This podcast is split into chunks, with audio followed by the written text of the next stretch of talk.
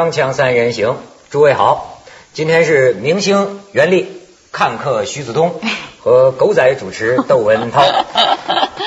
今天我心情很高兴啊，作为一个姓窦的，嗯，不是，作为一个姓窦的人，我心情非常好，因为王菲生了。那生了什么关系呢？这关你什么事？就是啊。哎呦，我一直记得。这个我收到过一封，当年当年收到过一封来自新疆的观众来信。拆开这个信，这位观众就写了一句话，说：“我认为你跟王菲离婚，对你们的女儿是不负责任的。”你说他姓窦是吧？他姓窦，他不过不过我在香港的这个报纸跟杂志上，真的看到过，把他跟窦唯啊做了一个全部的对对照，说他是窦唯二号，然后呢身高多少？干嘛？我窦唯不能是窦唯二号呢？哪一年？因为因为那次就自从我们跟王菲喝酒那次，第二天他就被跟踪嘛，跟踪以后人家呢，哎他他不跟梁文道不跟徐子东，就跟他是窦唯二号，然后全部的材料把他吓得我现在。喜欢姓李的了，我这辈子就是个当老二的命。我跟你说，当永远是第二，就是反正很高兴嘛。管他为什么，就王菲生了啊，生了生了，全国人民的大喜事啊！你见过那个国民人民的大喜？哎，徐老师，我再跟你比照。当年说什么大跃进亩亩亩亩产上万斤的时候，全国人民有这么高兴过吗？差不多，差不多。你怎么知道现在全国人民非常高兴？哎，我有根据，我跟你说，我的根据啊，来自于这个网友的杜撰啊，我给你们念念一段啊，奇闻共欣赏啊。二零零六年的头号新闻是什么？不是世界杯，也不是超级女声，而是王菲她生了。在亿万人民的翘首期盼下，在无数媒体的高度关注下，王菲终于生了。五洲四海的人民齐声欢呼，奔走相告：“快来看看，王菲生孩子了！白看不要钱呐！” 王菲生孩子这件事儿像一颗超级原子弹，冲击波无比强大，把整个世界都冲得面目全非。超级女声没人投票了，移动和联通把所有的短信通道都用来竞猜王菲的孩子。移动用户发送 WF 到八零零六，联通和小灵通用户发送 WF 到九零零六。竞猜内容如下：男孩请按一，女孩请按二。真的吗？真的吗？不男不女请按三。世界杯编的吧？世界杯没人看了，球员都罢踢了，大家一致反映，看王菲生孩子比踢什么破球重要多了。世界杯四年就一回，王菲生孩子这辈子恐怕都没机会再看了。为什么不一定，王菲表示好像还想生第三个，想生儿子，来合成一个好字嘛。然后说，是呃女子嘛，有有女有子嘛。哎，这个世界杯球员说，我们还是去看他生孩子要紧。这大力神杯啊，干脆没人要，扔中国得了。本拉登也不在山沟里眯着了，他跑到北京去找李亚鹏说：“哎，鹏哥，你可得教教我，是用什么办法一次次成功摆脱狗仔队围追堵截的？我在您这儿学会了，回头到了阿富汗，美国人甭想找着我。”伊朗也不造原子弹了。内贾德总统说：“我们诚恳邀请李亚鹏、王菲夫妇到我国定居，只要他们来了，只要他们带着自己的孩子来了，美国纵有天大的胆子也不敢进攻我们。他们家这孩子呀，比什么原子弹都强。”张艺谋已经把北京奥运会开幕式设计好了。开幕式的核心就是王菲当场再生一个 啊！张艺谋现在正在聘请专家研究啊，说怎么才能让王菲的还来得及，还来得及第三个孩子的怎么能让王菲第三个孩子的预产期恰好就在二零零八年八月八号晚八点那个时刻准时降临。赖昌星自己游着泳就从加拿大赶回来了，一边游还一边说呢：“顾不得了，顾不得了，说什么我也得看看呀！只要能看到王菲生孩子，枪毙我都认了。”游着游着一回头，嚯，后边跟着四十多位都是上了通缉令的。窦唯这窦唯在看守所里天天挖地道，一边挖一边嘟囔：“这进度还得加快呀，不然就来不及了。”国家发改委发言人表示，据测算，王菲生孩子使全国 GDP 多增长了零点五个百分点，经济效益显著。由于明星生孩子的神奇效果，国家发改委已经决定大力促进明星生孩子。现在已经把如何让李宇春早日生孩子列入了“十幺五”规划。这作者叫什么？竹林。第八弦啊，这是创作虚构啊，胡说八道，大家别当真。对不起，窦唯啊，话得说的圆啊，鹏哥，不好意思。哎，袁丽啊，你也是明星啊，生了也很开心啊。我我还好吧。你还好是吗？你你你你生了吗？我没生，我不做事儿吗？哦，哎，你准备生孩子吗？我现在还没想好呀。但是觉得早晚是要要一个的。我不知道呀，我没想过。假如也有狗仔队这样，男朋友想吗？哎，没有。哦，两口子都没想。哎。哦，为什么这么想？你想过吗？啊？你呢？我一会儿再说，徐老师。谈谈这狗嘴。你看这一篇念的，大家都那么高兴。对对对对对，这个这个东西没办法，某些人的快乐就是建立在某些人痛苦之上的。是，我也注意了这个新闻，香港的这个报纸连篇连篇的登王菲的这个大肚子的哎，她照片，那形象当然不那么美丽，就因为这个这个时候嘛。但连篇连篇的登，我我的第一个问题是。像这种明星的私生活被狗仔队这样紧密包围的情况，明星是配合的，还是说完全抵触的？这个他最有资格讲了。我我我我。对，你怎么回答他问题啊？我觉得。生吗？哎，不 是，我我觉得你作为明星，你作为公众人物，肯定是要被拍的，这是非常正常的。但是如果说就是跟你呃一个月了还在不停的拍，我听说还有的是明星呃出了这个饭店，然后你的垃垃圾桶是香港狗仔队做出来的，垃圾桶里面用过什么垃圾都要被拍，我觉得那个就是比较的比较的过分了。哎有人蹲你们家拍过吗？是有，前段时间就蹲我们家就拍我在干什么，因为我是一个。不觉得我是一个在风口浪尖上的这么一个人，所以也不会在窗口做什么事。我想谁会要拍我呀？衣服都穿的整齐。没有没有，我们这个我们我们屋屋里我们屋里窗帘特别厚，他是进不来的，他是进不来的。那当然进来犯法的啊！但是呢，然后我就发现，因为我是跟巩俐住在一个小区里面。哦，是吗？巩俐住哪儿？哎，大家都知道，就你不知道，你还刚刚不是？不是，秦翠莲。不是，我一开始发现他们家的那篱笆特别的矮，就是。呃，就草啊，特就是你随便一瞥就能看见他他们家有没有人啊，有没有亮光啊，就偶尔走过去看。他自己见狗仔队了。不，你好人，我想人家灯常亮吗？好奇心不常亮。不常亮。然后 人是肯定是有好奇心的哈，人总是要呃有我我觉得会有的人就是会放一个望远镜，好像看人家不是很多外国电影嘛。对。我觉得可能也每个人都会有窥视欲。嗯嗯。所以后来我就尤其窥视这阵子我发现了，就是他们家的篱笆突然变得很高了。哦，就是你怎么看都看不到了。篱笆墙，篱笆个墙的影子是吧？就你刚才说的狗仔队，它是不可能进到院子里来的，他们都会趴在院子外面，然后他们就会跟踪你，你去哪儿了？你干嘛了？有的时候，比如说我上次在他跟踪我的时候，我去看狗狗场，我蹲了三个小时才出来。看狗，狗仔队跟着你，你去看狗是吧？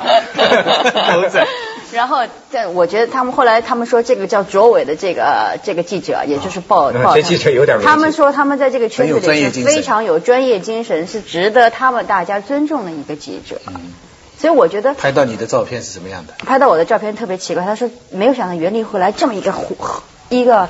到处都是快餐和污水横流的地方来买菜，你知道吗？因为那天是我们家新来的一个阿姨告诉我说，那边有个特别好的菜场。我说是吗？那我跟你去看看。一看，哎呦，真够破的，乱七八糟的。但是这个时候他正好都给你拍下来了。哦，哎，这好啊，这亲民啊，好印象啊。你你没有觉得很生气之类的？我觉得还好吧。不是，你知道现在这个不光是袁立扒着篱笆看巩俐，这个 我们也扒着篱笆看巩袁立。那狗仔队在院外拍，袁立在院内隔着篱笆看巩俐家灯亮了没有，是吗？然后巩俐家灯没亮，袁立就去看狗。你在篱笆前看风景，人们在后面看你。螳螂捕蝉，黄雀在后，真的。呃，这个，那你走过去，你肯定不会说，我就不看，我就不看，你会稍带眼，瞄一眼就过去了。而且你不止看他们家，因为所有人家都是亮着灯的，你会看看那家人在干什么，哦，很温馨的在吃饭。但是哪一家你有这爱好吗？你没事看人家也会看我们家呀，很正常的。你们邻居互相都扒墙头吗？哎呦，好温馨呐！不是这样，他 走过来嘛，走过来就会说啊，我现在他叫叫我名字呢，我说啊是。就是说谁住在里面，谁怎么样？因为那个都草丛比较矮嘛，然后灯比较亮嘛，然后你走来走去总是会被看到的嘛，你瞥一眼看。我不仅是看他们家，你你灯亮你都会看一眼，肯定是人的眼睛是看亮处不看暗处嘛，对不对？对对。然后碰见袁丽，我昨天晚上看了，你们家真温馨。哎呀，而且你知道，我就说这个记者现在出现了叫王菲。综合症。就你们上，你想这个记者花多少钱？有人说蹲在那儿守候啊，超过十万了。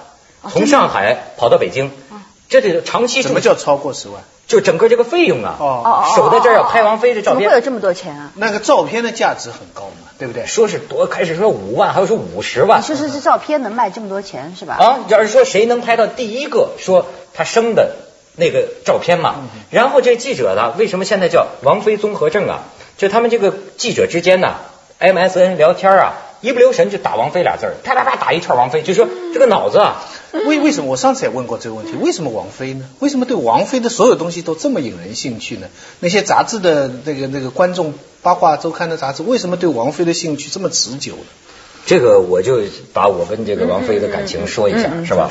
这个广告之后再说，锵锵三人行，广告之后见。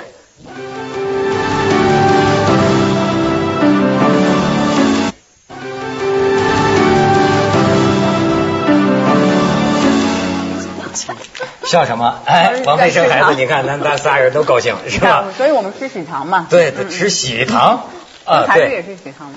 但是啊，就是说你刚才讲，你你听听这个记者，有时候咱也得听听，好多人骂狗仔队哈。你不是要诉衷情吗？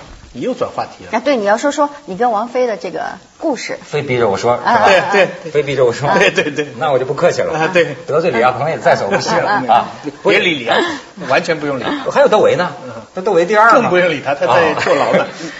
我跟你讲，就当时有过一个一个经历嘛，不是？其实他们俩推推卸责任，我们是跟王菲仨人吃饭，梁文道还有梁文道，梁文道在前边，还有徐老师。对我倒霉嘛，我就在身边，啪叽就拍照，前就就昨天我还看有个肩膀影子，那是文道，但是最后就弄成好像我跟他，咱没咱不像，我跟你讲，我跟王菲非常少的接触，但是留给我一个印象啊，一些蛛丝马迹啊。我老我老觉得可能看错啊，我老觉得王菲啊是个特别强的女人，心里啊特别强。我的印象跟你正好相反。我跟你讲，我我有十句啊。你比如说那天什么周刊的香港那个人欺骗的手法跑来给我搞，说了半天采访，然后啊你这个节目主持的不错什么，我还说我说香港人怎么还知道我们这节目呢？说说说到半截啪就变了，说哎那天跟王菲吃饭，你们吃了些什么呀？我一听我就愣了。但是到凌晨两点。他简直是把我没说过的话呀，在上面登出来，登出来就是说什么呢？说窦文涛说那天吃饭是王菲找他的，不是他找王菲的。可这个话我没有讲，你知道咱朋友之间呢，你头一回碰到这个事情，我觉得比天还大，你知道吗？然后我就赶快跟王菲打电话，我说真对不起，我说那个话不是我说的，我说他们那么写。结果人王菲一副见惯大风浪的架势，说嗨，你怎么把这当回事呢？你这还是为这事儿。较劲，值当的吗？所以我那个时候觉得啊，他这个心理素质，我还有一个地方，我觉得他很强。你比如他为了生一个孩子，是吧？说忍了这个阵痛啊，他从生第一个孩子就希望能自然分娩，你知道吗？这回就说是忍了阵痛十几个小时，最后是不得不了，就选择了这个剖腹。你看强！我在李亚鹏的博客里还看到一个细节，说到孕妇，也许说的就是他，就大概是他们一起去动物园玩。哎，然后动玩 动物园玩，然后笼子外边好多人噼里啪啦啪照那些长颈鹿，照那个动物，然后说是这个孕妇呢，看着这个长颈鹿在那儿悠然自如的叼叶子吃，就很羡慕，说哎呀，咱们这做人要能有长颈鹿这个境界就好了。你能感觉到吗？他的一种心理的这种感觉，就是你像动物园，动物在笼子里啪啪啪的游客拍啊。但是动物呢，胜似闲庭信步。哦，他的意思要能到这个地步，就是说人家再怎么注意他，他可以，他可以不管。哎，他希望自己。但是我跟你讲，你有些事情，你好比这，你从记者的视角来讲，你就会发现。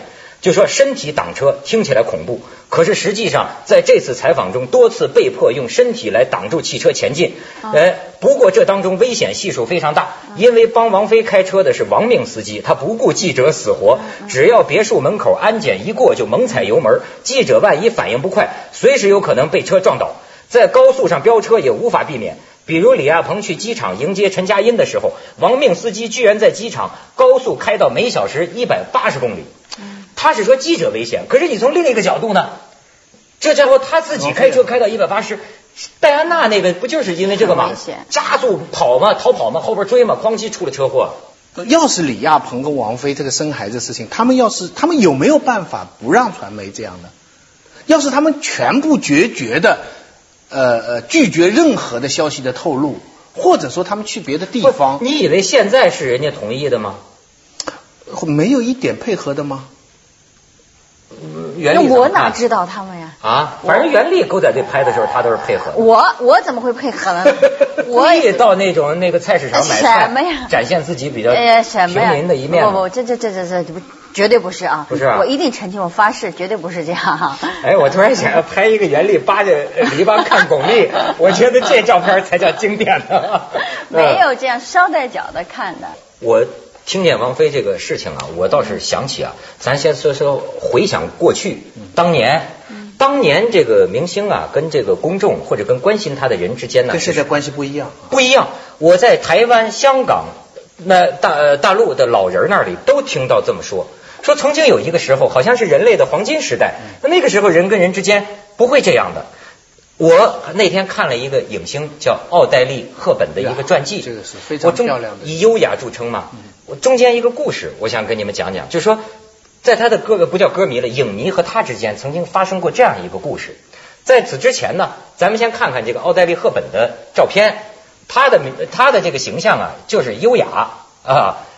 咱们再看第二张，哎，你看，再仔细看，再仔细看。这乱乱真吧，徐老师。赝品。这给大家介绍，这这这高调丽赫本就在咱们这儿。这盗版。这是很著名的，就是就好多女演员就模仿过这个袁立，不是模仿过奥黛丽赫本。据说袁立的这张是学的最像的，哎，真的比比比真的还像假的，是吧？这怎么说呢？哎，就是这，哎，你那你对这个赫本挺有感情的是吗？呃，我觉得可能我看他的书也比较多。因为说你要，比方说，嗯，有一个记者哦，最早说像那个赫本的，就是我刚才说的一个朝日新闻的一个记者，因为他采访我，然后是周周总理的那个建交中日邦交的那个孩子长大了，现在那个岁数，然后他采访我，采访完了。中日建交的时候长大的。对，然后这孩子长大了，朝日新闻采访的时候就就那他们就给你拍成赫本的照片。没有，他就跟我说，他说你拍出来很像赫本，那我就知道哦，赫本，然后我就那个时候开始注意赫本。然后看了他的一些个呃片子，包括你说那些书，我都看过。你说那个时候朝日新闻记者采访你还给你钱？对，给我钱，非常。当然他们肯定不是你，因为我其实刚才也想说这个问题，狗仔队的问题。我觉得是不是互相尊重也是一个很有必要的。就是我不喜欢叫他们狗仔队，我觉得如果我是一个记者叫我狗仔队，我会变本加厉的狗仔。狗仔在香港。我希望你尊重我，我是一个记者。啊，我不是小狗。呃，对，我可以不做这个事情，我也我是有良知的，我可能为了我的这个钱或者我的一个饭碗，我要做这个事情。但是我良知发现了以后，我可以稍微含蓄一点。但是你们现在叫我狗仔，我就会变本加厉。不，这个香港人把 paparazzi 翻成狗仔队的时候，并没有那么多的贬义。狗在中国文化里通常是一个走狗，走狗是一个坏的词对。在香港用这个词的时候是一个中性的词。对，小狗嘛，快在高速公路上，狗也有可爱的。内地会每小时一百八十公里。所以现在我们一方面在名词上对狗一直贬义，但是大家又非常喜欢养狗，这是是一个很复杂。我看现在这速度可以真的可以改名，不叫狗仔队，叫猎豹队。那家伙速度，可能还好听。锵锵三人行，广告之后讲奥黛丽·赫本的事儿啊。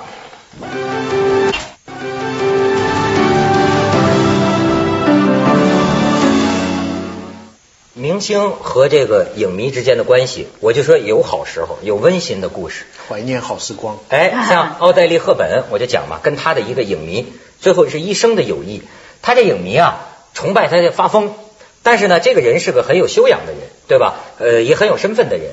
哎，通过朋友介绍，初次见奥黛丽·赫本，在一个场合坐在两桌上，他就准备花呀，就是跟奥黛丽·赫本送花的故事，你知道吗？准备了像一棵树那么多的花放在桌子底下，然后呢捧给奥黛丽·赫本。但当时啊，他很失望，因为觉得奥黛丽·赫本看他的眼神啊，好像很有距离感，有点冷漠，他就特颓。人家可能累了，明星。嗯。后来他的朋友就跟他讲说：“你要理解这个赫本，他的妈妈呀刚摔伤了，他是离开了他妈妈。”然后又坐飞机又坐汽车跑到这个城市，然后今天马上还就得回去，心里一直挂念着妈妈，打一直打电话呢。这么着理解了，下一次见面的时候就是如沐春风，很好。到后来处成到什么交情啊？奥黛丽·赫本夫妇到他所在的城市，他到机场去接，安排两辆车，他们夫妇坐前面，他坐后边。然后这个人呢很有教养，就是说到了酒店是吧？哎，就说我就不进去了，你们夫妇进去休息。然后赫本就跟他说呀，说哎，咱们进来喝杯酒吧。哎，他说不了。然后奥黛丽赫本就是就表示说很失望，说你连这个喝杯酒的时间都没有吗？哎，他一下子就说这是一种礼貌，他说想让他们休息，觉得他们累了。但是听到赫本这么说，那当然高兴了。然后进去之后，赫本她老公在旁边忙着，就这俩喝酒，说聊了一个小时十五分钟，把他那个心情高兴的出来之后，打电话给花店，说我要这个花，要这个花，要这个花，要这个花，要这个花。好家伙，他的形容就是他要送一座花园给赫本。然后对方呢，那花店老板就跟他说，你你预算是多少？你要多少种花？他说钱无所谓啊，我是送给奥黛丽赫本的。他后来接受采访说。活到几十年，都到现在花店的那个账都没结清呢，你知道吗？送的，然后那些花店老板大概也喜欢后本，所以先给他先付了。然后呢，就是说，好，晚上大家一起去参加一个活动，很多人找赫本签名啊，围着他。但是他说，我不能骚扰他，他刚才挺累的了，也没休息嘛。呃，晚上好像还有一个活动，那个时候我们还有交往的机会。于是呢，他就控制着没去找他。结果到了晚上那个 party。奥黛丽·赫本远远看见他，冲他跑着扑过来，搂着他，在他左右脸颊亲了十四下，而且跟他给他说出了他所送的每一种花的名字，说这是我一生送的最美的花。哎呦，他那个心情，然后他奥黛丽·赫本就是说说你不能老给我送花了，这样有点疯狂。后来他跟奥黛丽。